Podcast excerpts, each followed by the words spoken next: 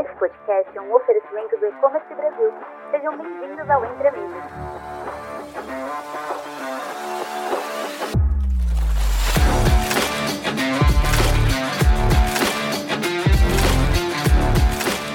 Olá a todos, sejam muito bem-vindos ao nosso podcast Entre Amigos, um espaço para discutir as estratégias e tendências do mundo do e-commerce. Eu sou Alexandre Eva, faço parte do time do E-Commerce Brasil e hoje o nosso bate-papo será com dois Gabriéis. Será o Gabriel Vecchia, diretor comercial para o Brasil da Signified, e Gabriel Mazzoni, head de marketing para a América Latina da WorldPay. O tema do episódio de hoje é Prosperando no e-commerce global. Como combinar suas estratégias de pagamento e prevenção de fraudes para máxima performance. Oferecido pelo E-Commerce Brasil, o Entre Amigos é o podcast para se manter atualizado e inspirado no mundo do comércio eletrônico. Antes da gente começar, gostaria que os nossos convidados contassem um pouquinho mais sobre eles. Se eles puderem dar um breve resuminho profissional, vou começar com o Mazoni. Por favor, Mazoni, fala um pouquinho de você. Ale, um prazer estar aqui mais uma vez em projeto de conteúdo do e-commerce Brasil. Eu, como você disse, sou Gabriel Mazzoni, sou head de marketing da WorldPay para América Latina. Tenho aí um pouco mais de 10 anos de experiência atuando em marketing, foco em B2B, em grandes empresas de diferentes indústrias nos últimos quatro anos tenho o prazer de estar mergulhado nesse mundo fascinante de pagamentos. Olá, Ale, olá, Amazone. É super prazer de estar aqui com vocês. Sempre bacana de é, poder trazer um pouco de conteúdo para o e-commerce Brasil e para os ouvintes. É, sou Gabriel Vec, eu sou o diretor comercial da Signified aqui no Brasil. Eu trabalho há 20 anos, mais ou menos 6 anos em tecnologia, 2 anos com antifraude. Uh, e acho que vai ser super bacana a gente poder dividir um pouco da experiência que a gente tem nesse assunto, que acho que é um assunto super interessante. Com certeza, tenho certeza que esse podcast vai ser muito legal. Bom, vamos começar então. Mazone, eu estava lendo aqui o Global Payments Report da WorldPay recentemente e eu me surpreendi com algumas das tendências de pagamento. Você poderia compartilhar com a gente quais são as principais tendências que você vê atualmente no Brasil e na América Latina, por favor? Claro, Ale. Sobre o Global Payment Report, ele é um relatório anual da WorldPay que cobre as preferências de pagamento nos principais mercados ao redor do mundo. Ele acaba sendo um guia prático para qualquer profissional de pagamentos ou de e-commerce que estejam em fase de internacionalização ou já tenham uma operação internacional. Falando um pouquinho sobre o relatório desse ano, eu queria começar, antes de falar de pagamento, falar de e-commerce. É, no relatório, a gente faz uma previsão do crescimento do e-commerce global para os próximos anos e a gente prevê um crescimento anual composto de 9% entre 2022 e 2026, quando o e-commerce global deve atingir a marca de 8,5 trilhões em valor transacionado. É, esse número é bem relevante, principalmente quando a gente considera o pós-pandemia. Na pandemia, a gente teve um crescimento muito acelerado do e-commerce, as pessoas migrando para canais digitais, e é esperado que depois, da, com o final da pandemia, a gente tivesse uma retração. Mas o que a gente observa é que a maioria dos mercados ainda crescem em duplo dígito e a taxa média de crescimento aí beira o duplo dígito para todos os mercados ao redor do mundo. É, enquanto isso, o Brasil, a taxa de crescimento deve ser de 11%, né, acima da média mundial, e regionalmente o destaque vai ser a Argentina. Nossos vizinhos eles devem ter um crescimento esperado de 21% em, é, entre 2022 e 20, 2026, taxa anual composta, o que coloca a Argentina no primeiro lugar entre os 40 eh, mercados destacados do nosso relatório, é o que mais deve crescer o e-commerce. Falando um pouquinho de pagamentos agora. É, no mundo, o principal destaque que a gente tem, ou a principal curiosidade que eu gostaria de trazer, é, na verdade, uma, uma pergunta para os nossos ouvintes. Qual vocês acham que é o método de pagamento preferido no e-commerce mundial? Aqui no Brasil, possivelmente a resposta que vai vir na cabeça do ouvinte é o cartão de crédito. Afinal, é o nosso lugar comum. Mas no mundo, não é mais o cartão de crédito. As carteiras eletrônicas já representam 49% do, em valor transacionado no e-commerce deverão chegar a 54% até 2026. É, alguns mercados, principalmente na Ásia, puxam esse, esse valor para cima, mas é uma curiosidade que eu gostaria de destacar. No mundo, as e-wallets são um método de pagamento favorito no e-commerce. É, outro destaque a nível global são os pagamentos de conta a conta, onde o Pix entra. Né? Os pagamentos de conta a conta que são pagamentos instantâneos e crescem em ritmo acelerado à medida que novos mercados lançam suas soluções e alguns mercados também lançam soluções integradas, como a gente observa nos mercados escandinavos e em alguns mercados da Ásia. Em 2022 já haviam 64 sistemas de, de transação conta a conta, pagamentos instantâneos funcionando ao redor do mundo. Descendo aqui para a América Latina, é, se no mundo as wallets já dominam, o mesmo não acontece. Aqui, assim como no Brasil, vou falar um pouquinho de Brasil em seguida, o cartão de crédito continua o método de pagamento favorito no e-commerce, com 35% do valor transacionado em 2022. E isso não é esperado que mude até 2026, tá? As carteiras digitais devem crescer bastante, devem se aproximar desse valor do cartão de crédito, mas ele ainda deve continuar como método de pagamento líder no mercado latino-americano, favorito dos consumidores latino-americanos. É, uma curiosidade do mercado latino-americano é que o crescimento do e-commerce é impulsionado pelo mobile. A taxa de crescimento do e-commerce mobile na região é duas vezes maior do que o crescimento do e-commerce nos desktops taxa de crescimento anual composta até 2026 do mobile é de 16%, enquanto a taxa esperada para os desktops é de 8%. Né? Acho que assim como na China os consumidores começaram a ter experiências de e-commerce utilizando e-wallets, pulando o cartão de crédito plástico, como a gente costuma dizer na indústria, no e-commerce da América Latina, os consumidores, ou muitos dos consumidores, nunca terão uma experiência no desktop. Eles já começam no mobile e devem continuar assim. Agora, falando de Brasil, é, duas curiosidades né, sobre, sobre o nosso mercado. Os cartões de crédito aqui, assim como na América Latina, são líderes e devem continuar líderes até 2026. Em 2022, o crédito representou 39% do valor transacionado no e-commerce e os pagamentos de conta a conta, claro, no Brasil, o Pix, já ocupam o segundo lugar com 24% do valor transacionado. É claro que aqui a gente fala de categorias de consumo diferentes, né? O ticket médio bem diferente, mas o destaque é o quão rápido o Pix se tornou o segundo método de pagamento mais importante para os brasileiros. E falando especificamente sobre o Pix, é legal destacar o quão rápido foi a substituição de outros métodos de pagamento, principalmente aqueles em que o desembolso feito pelo consumidor é imediato, né, como a gente costumava utilizar TED, DOC, para muita gente isso já é coisa do passado, de um passado até um pouco distante, mas também do boleto do débito. Né? Para esses consumidores que fazem o desembolso imediato, o Pix só traz vantagens. Custo zero, conhecimento da transação é praticamente imediato, então o Pix rapidamente ocupou aí o segundo lugar como método de pagamento favorito no e-commerce pelos brasileiros. Muito interessante, Mazoni. Muito, muito, completo o relatório. Eu com certeza faço parte desses números aí. Eu adoro utilizar cartão de crédito. Eu também, minha segunda forma de pagamento é o Pix. Eu não ando com dinheiro físico assim faz muito tempo. Eu acho que é uma tendência e evoluímos a cada vez mais aí para as carteiras digitais, né? E é incrível ver como o setor de pagamentos está se desenvolvendo e mudando tão rapidamente. Essa tendência com certeza tem um grande impacto quando a gente fala sobre a expansão internacional de um e-commerce. Continuando nesse assunto, Mazone, você poderia nos dar uma ideia do tamanho da oportunidade que existe para a expansão internacional de um e-commerce e quais os desafios principais, especialmente na perspectiva dos pagamentos? Por favor. Claro, Ale.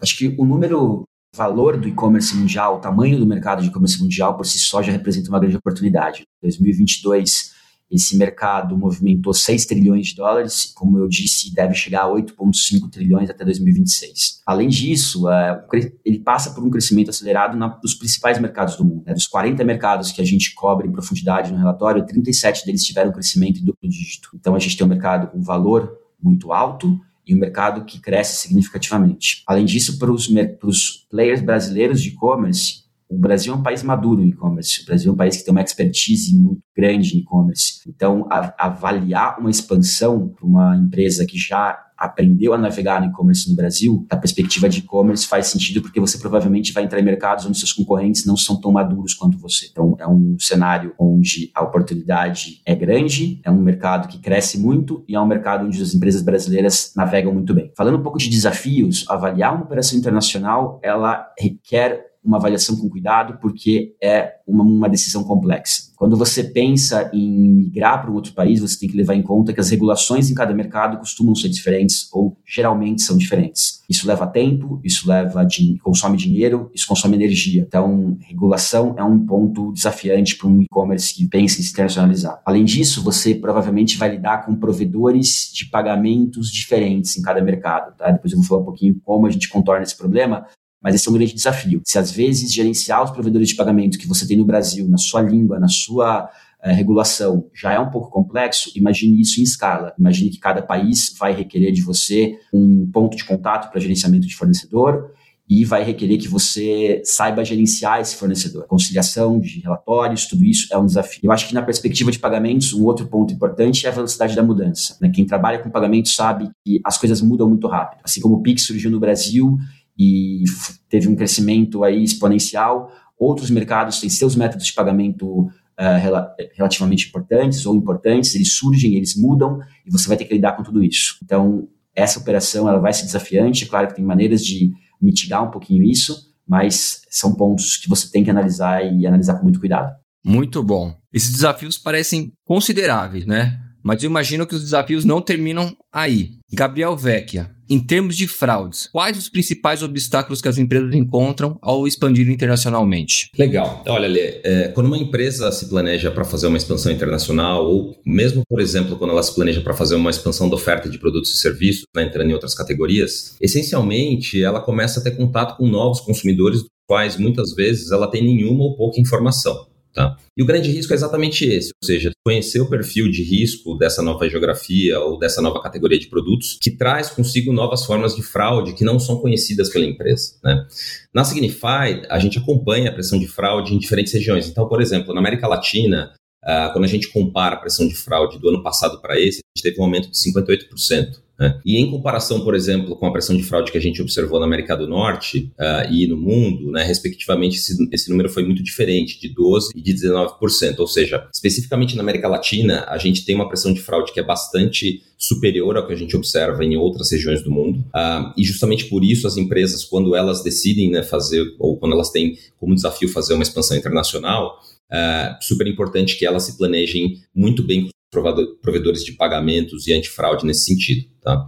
Uh, e a gente tem acompanhado, então assim, a gente tem conversado com muitas empresas no nosso dia a dia que têm acessado os mercados latino-americanos, né, principalmente o Brasil e o México, que são os dois maiores mercados é, de e-commerce, como o Mazzoni comentou aí, é, é, acho que com os números que ele dividiu. Uh, daí, um planejamento específico do ponto de vista de pagamentos antifraude é super importante para evitar não só uh, que essas empresas tenham, por exemplo, ataques de fraude e venham a sofrer perdas, uh, obviamente com os chargebacks, mas outra coisa que acontece quando essas empresas entram de forma não planejada nessas novas, nessas novas uh, regiões, né, uh, é que elas precisam acabar fechando a torneira da conversão para bloquear esses ataques de fraude. Muitas vezes elas vão perder aquela primeira compra, aquela primeira experiência de compra de um novo consumidor que está tentando in iniciar uma relação com essa empresa. Tá?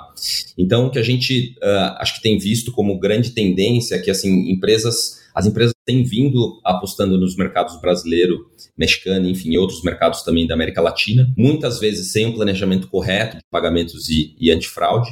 Uh, e daí tem dificuldade de iniciar as operações de forma saudável. Então, acho que é, é super importante que essas empresas, ao se planejarem para acessar os novos mercados, que elas tenham uh, conversas com os provedores de pagamento antifraude para que elas possam formular estratégias vencedoras de acesso aos novos mercados. Maravilha.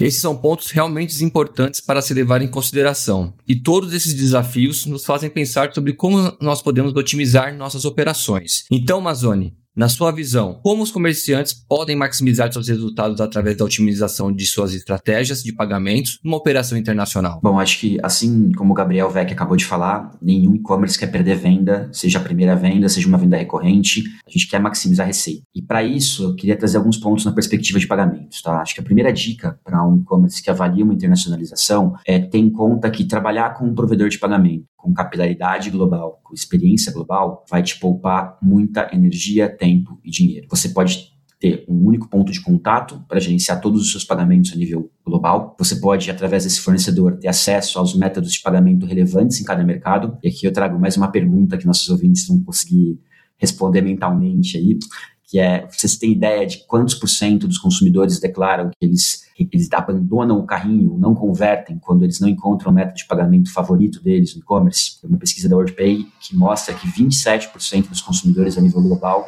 em diferentes categorias, desistem da compra quando não encontram o método de pagamento favorito na hora da conversão. Então, isso é muito importante. E outro ponto também é expertise regulatória e operacional local através de um provedor como a WorldPay, que tem capilaridade global, que está presente em mais de 140 países, você vai navegar através da complexidade regulatória e operacional de cada mercado com muito mais facilidade, porque provedores como a WorldPay conseguem te trazer expertise local em escala global. Isso é muito importante. É, além disso, é, é importante falar que tem algumas considerações que o e-commerce tem que fazer nesse momento de expansão em relação a qual, é, vai, qual vai ser o, a estratégia de processamento de pagamento que ela vai ter em cada mercado e como isso está alinhado com a estratégia de negócios. Uh, na WorldPay, a gente costuma auxiliar empresas em fase de expansão e a gente costuma orientar entre três caminhos possíveis. O caminho possível é o processamento doméstico. O que eu quero dizer com isso? É a empresa estabelecer uma entidade doméstica em cada mercado e colher os benefícios que ela vai ter em relação a isso, principalmente nas taxas de aprovação de transações de cartão de crédito. Então, na América Latina, como a gente disse anteriormente, o cartão de crédito continua sendo o principal método de pagamento do e-commerce e taxas de aprovação de cartão de crédito altas podem fazer uma diferença no teu faturamento. O processamento doméstico oferece esses benefícios, porém exige que você abra uma entidade em cada mercado. É, o, o, extremo oposto do processamento doméstico é o processamento cross-border, onde você consegue processar pagamentos internacionalmente, contudo, você tende a ter taxas de aprovação um pouco menores. Tem benefícios de um lado, tem esse problema com as taxas de aprovação de cartão. É claro que existem uma série de técnicas para você aumentar a taxa de aprovação no cross-border, mas em geral elas vão ser mais baixas do que no processamento doméstico. E existe também um outro caminho que é um caminho intermediário, que é o caminho via facilitadores de pagamento. Então, uh, você pode, através de um facilitador de pagamento, garantir que você vai ter uma oferta de pagamentos é, ampla em cada mercado, processando através desse, desse facilitador. Contudo, é claro, ele vai ter a, a margem dele no negócio e você vai ter que dividir é, parte do seu faturamento com ele. É claro que essas margens são baixas, mas é, é o contraponto nessa metodologia. Na WordPay, a gente tem parceiros e capacidade interna para auxiliar você nesses três métodos de processamento de pagamentos, essas seis estratégias. E além disso, é importante ressaltar que isso não é algo que você vai ter que decidir e não vai poder mudar. É, alguns dos nossos clientes, eles iniciam a operação em determinados mercados com uma estratégia de pagamento, uma estratégia de processamento. Quando eles ganham volume, eles ganham conhecimento do mercado, eles decidem que é a hora de mudar. Então, você pode começar com cross-border, migrar para o doméstico, começar com um facilitador de pagamentos e, eventualmente, passar para o processamento doméstico à medida que você ganha conhecimento ganha massa crítica naquele mercado. E é isso. Ótimas dicas, Mazone. Muito legal mesmo. Agora eu gostaria de ouvir o Vecchia sobre a outra face da moeda. Vecchia, na sua experiência na Signify, como os comerciantes podem maximizar seus resultados através da otimização de sua estratégia de mitigação de fraudes numa operação internacional? Vamos lá, Lê. Quando a gente fala da, né, de otimização de pagamento sobre a ótica de antifraude, essencialmente nós estamos falando de estratégias que as empresas podem utilizar para aumentar a conversão. Tá? Atualmente as empresas têm um gasto muito expressivo com a aquisição de novos clientes, principalmente através dos buscadores e das redes sociais. Por isso é muito importante que não só o arranjo de pagamentos antifraude esteja né, otimizado, mas também toda a jornada do cliente. Eu tenho conversado muito com muitas empresas e a grande discussão atual é o quanto de fricção e quais ferramentas utilizar para bloquear as fraudes durante a jornada do cliente. Uh, e essa é uma discussão muito importante porque ela vai influenciar diretamente não só a qualidade do combate às fraudes, mas também a experiência do cliente e a conversão final, ou seja, existe um equilíbrio fino entre a quantidade de barreiras ou fricção que você coloca né, ao longo da jornada do cliente para o controle de fraude. Via de regra, quanto mais barreiras você colocar, você vai conseguir ter um controle melhor de fraude, mas também existe o risco de que, se você colocar muitas barreiras, né, você vai comprometer uma boa experiência de compras do cliente e, eventualmente, até uh, derrubar a sua conversão. E daí, falando um pouco mais focado na otimização de uh, pagamentos antifraude em si, uh, alguns casos de uso que têm se tornado cada vez mais relevantes, como por exemplo, entrega no mesmo dia, ou até em horas, ou o famoso compra e retira em loja, que tem se tornado Uh, super importante no e-commerce, eles necessitam de ferramentas que sejam capazes, por exemplo, de dar escalabilidade, uh, capacidade de decisão em tempo real, para que a promessa, essa promessa logística possa ser cumprida e para que a experiência de compra possa se concretizar uh, da melhor forma possível. Além disso, a ferramenta antifraude ela tem não só o papel de reduzir ou eliminar as fraudes, mas uma ferramenta que utiliza tecnologias modernas, ela é capaz de eliminar o que a gente chama dentro da indústria de falsos positivos, ou seja, aqueles pedidos de clientes legítimos que normalmente seriam bloqueados, por exemplo, por regras ou por sistemas legados que não foram atualizados e não evoluíram com as novas tendências de fraude. Uh, e isso permite, obviamente, que você possa crescer as operações, principalmente aumentando a conversão, que é o principal driver uh, para as empresas do, do e-commerce de ganho financeiro. Então, sobre essa ótica, também é super importante que as empresas conversem com seus provedores uh, de pagamentos antifraude para poder saber quais ferramentas que são as ferramentas corretas uh, de serem colocadas ao longo da jornada do cliente né, e, obviamente, ao longo uh, da jornada de pagamentos para garantir mais conversão, uh, adequação das operações e, obviamente, proteção contra fraudes. Ótimas dicas também, Vecchia. Muito bem colocado. Aliás, ambos os Gabriéis, vocês deram insights valiosos hoje. Muito obrigado. A gente vai chegando aqui ao final do podcast, mas antes de encerrarmos, eu queria perguntar para vocês se vocês não querem deixar uma mensagem, alguma consideração final. Quem quer começar, por favor? Bom, eu posso começar, Amazônia aqui. É, pessoal, acho que ficou claro para todo mundo o tamanho da oportunidade do e-commerce global, o tamanho da oportunidade de uma estratégia de internacionalização de e-commerce. É, bom, como consideração final, se eu puder deixar uma mensagem é avaliem com cuidado a estratégia, quem vai auxiliá-los na perspectiva de pagamento e uma eventual expansão. Trabalhar como empresa global, uma empresa que tenha expertise nos mercados onde você pretende atuar, pode poupar tempo, dinheiro e maximizar resultado. Então, a WorldPay é uma empresa com mais de 30 anos nessa indústria, estamos presentes em mais de 140 países, processando mais de 130 milhões de transações diárias e garantimos expertise local em cada, em cada um desses mercados. precisando, estamos mais que à disposição. Legal, então acho que reforçando a mensagem do Mazone, né, uh, acho que é super importante que as empresas contem, como ele comentou, parceiros globais, tanto de processamento quanto de antifraude, né, uh, para que possam acessar novas regiões, novas geografias com segurança e qualidade. Uh, acho que vale mencionar que a Signify também é uma empresa global, a gente auxilia grandes pontas do e-commerce mundial na América como um todo, América Latina, América do Norte, Europa, Ásia. Um, e acho que é importante mencionar também que a Signify e a WordPay têm uma parceria é, no sentido de que, os, utilizando apenas uma integração com o WordPay, uh, os nossos parceiros podem ter acesso aos serviços de proteção contra fraude da Signify. Uh, e isso, obviamente, no mundo de hoje, acho que recurso para desenvolvimento é super escasso, né? Uh, então é super interessante no sentido de uma única integração, uma única parceria, uh, os parceiros podem experimentar né, melhor serviço dos dois lados, então tanto em termos de processamento quanto em termos de proteção contra fraudes. Obrigado pelo espaço, acho que foi super bacana dividir um pouco da informação com vocês. Obrigado, Ale, obrigado, Amazone, e um abraço. Eu que agradeço vocês, gente, foi um prazer terem vocês aqui conosco hoje. Agradeço imensamente por compartilharem suas experiências e conhecimentos. Tenho certeza que nossos ouvintes vão aprender muito e estão mais preparados para enfrentar os desafios do mercado depois desse nosso bate-papo. Esperamos ter vocês novamente em futuros episódios, tá bom? E para você que nos acompanhou, muito obrigado por estarem conosco no podcast Entre Amigos. Até o próximo episódio. Tchau, tchau.